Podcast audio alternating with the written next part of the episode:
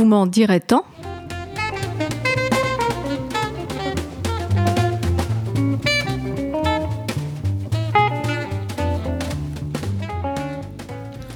Re.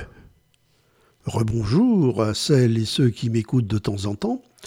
Je vais vous parler du préfixe re, qui présente de l'intérêt en soi, mais qui me semble surtout être dans l'actualité. Nous venons de réélire Emmanuel Macron.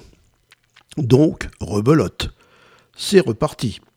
Mais pendant la campagne présidentielle, on a eu droit à reconquête, résurgence, renouveau, et même maintenant rassemblement et renaissance, sans parler de ceux qui rêvent toujours de quelques révolutions. À venir, bien entendu, des réformes, et donc des résistances, notamment à propos des retraites. Sans compter que lorsqu'on se pique de faire une chronique hebdomadaire, il faut recommencer sans cesse. Les effets du préfixe re ou de ses frères, ré ou ra, parfois r tout court, sont variables. Pour s'y retrouver, les linguistes les ont classés en trois catégories. Il y a le sens itératif, répétitif si vous préférez, le sens réactif et le sens augmentatif. Parfois c'est évident, parfois pas tant que cela. Réélire est la répétition de élire. A priori, pas de problème. Sauf que le sens augmentatif n'est pas très loin. Il y a peu de présidents de la Ve République qui ont été réélus. Mitterrand, Chirac et donc maintenant Macron. Ça le fait entrer dans un cénacle très restreint et augmente sans doute son envergure historique. Évidemment, il est encore très loin de Vladimir Poutine, mais je ne sais pas si c'est un bon exemple. En tout cas, pour revenir en France, ça repart ou ça remarche. Ah non, ça renaît. Si pour repartir, l'itération ne fait guère de doute, pour remarcher, c'est un peu moins clair. Certes, si ceux qui marchaient s'étaient arrêtés, il y a bien un sens répétitif lorsqu'ils repartent. Mais remarcher peut avoir aussi un sens réactif.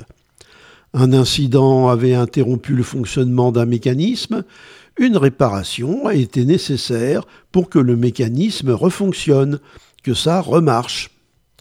Il semble évident que réponse est réactif. Mais réponse est le féminin du répond religieux, qui avait souvent un caractère répétitif.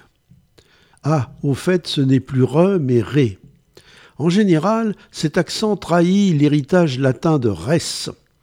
Répond vient de responsorium, ce qui lui vaut d'ailleurs de prendre un S final même au singulier. Lorsque notre préfixe précède un mot commençant par une consonne, pas de problème. Lorsqu'il s'agit d'une voyelle, les choses se compliquent un peu. On dit bien réélire, mais on préfère rouvrir à réouvrir, bien que l'on ait conservé la réouverture. Ceux qui ont perdu la présidentielle ont pu aller se rhabiller et non se réhabiller. Mais la politique ne s'arrête pas à l'élection présidentielle. L'heure est au rassemblement, que nous avions déjà depuis quelque temps orné de l'adjectif national. Se rassembler est bêtement s'assembler de nouveau.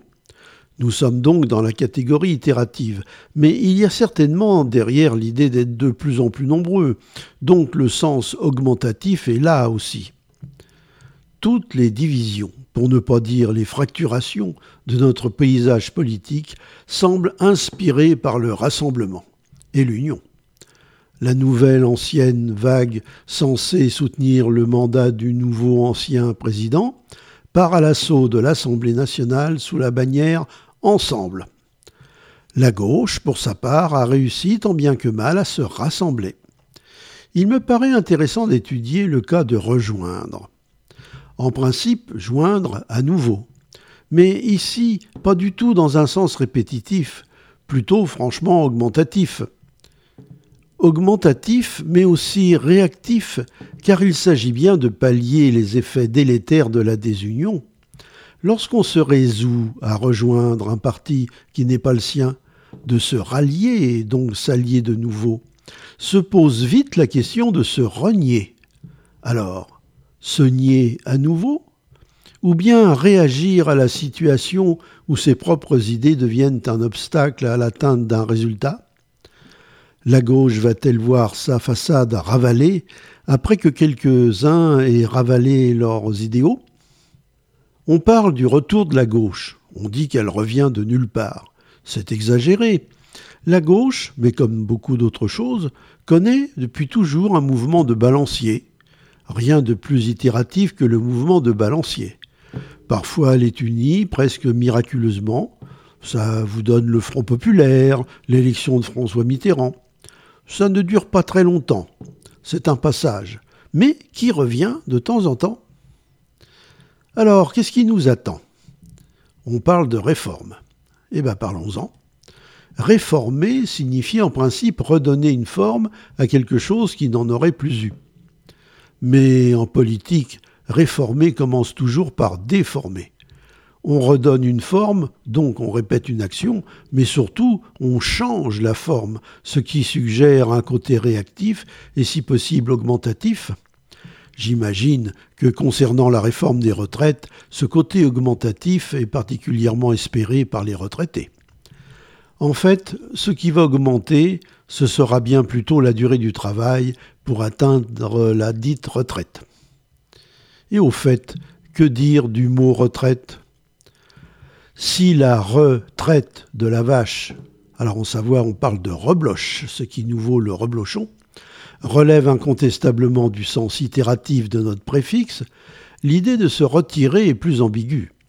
Il s'agit sans doute d'une réaction à une situation de danger pour les militaires, de fatigue pour les travailleurs, ce qui est probable est que toute réforme des retraites entraînera des réactions. Le mouvement, est-ce un parti, de soutien d'Emmanuel Macron, fatigué de marcher sans doute, a pris le nom de Renaissance. Quel drôle de mot La nature ne permet pas ce genre de choses, et même lorsqu'on y croit, on préfère le mot réincarnation. Réincarnation indique bien une répétition dans le cadre du cycle des causes et des effets hindouistes et bouddhistes. Pour la Renaissance, il ne s'agit que d'une vision chrétienne au début, la Renaissance dans la foi après le baptême. Il est paradoxal que la période historique nommée Renaissance soit justement un moment de relative émancipation de l'accaparation de la connaissance par l'Église catholique. D'essence métaphorique, Renaissance peut se prêter à beaucoup d'usages.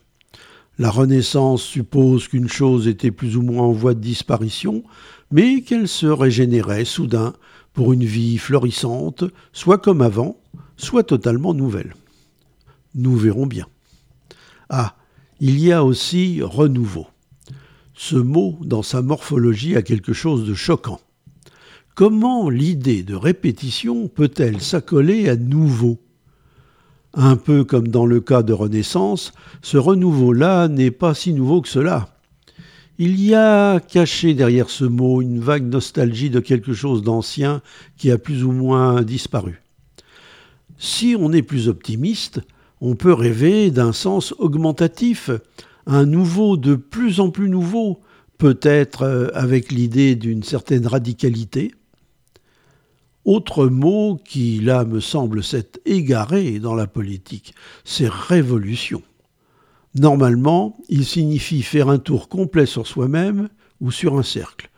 Notre bonne vieille Terre effectue une révolution chaque jour sur elle-même et une par an autour du Soleil. Que ce mot, qui suggère une sorte d'immuabilité, de monotonie, soit devenu synonyme d'un changement radical me sidère.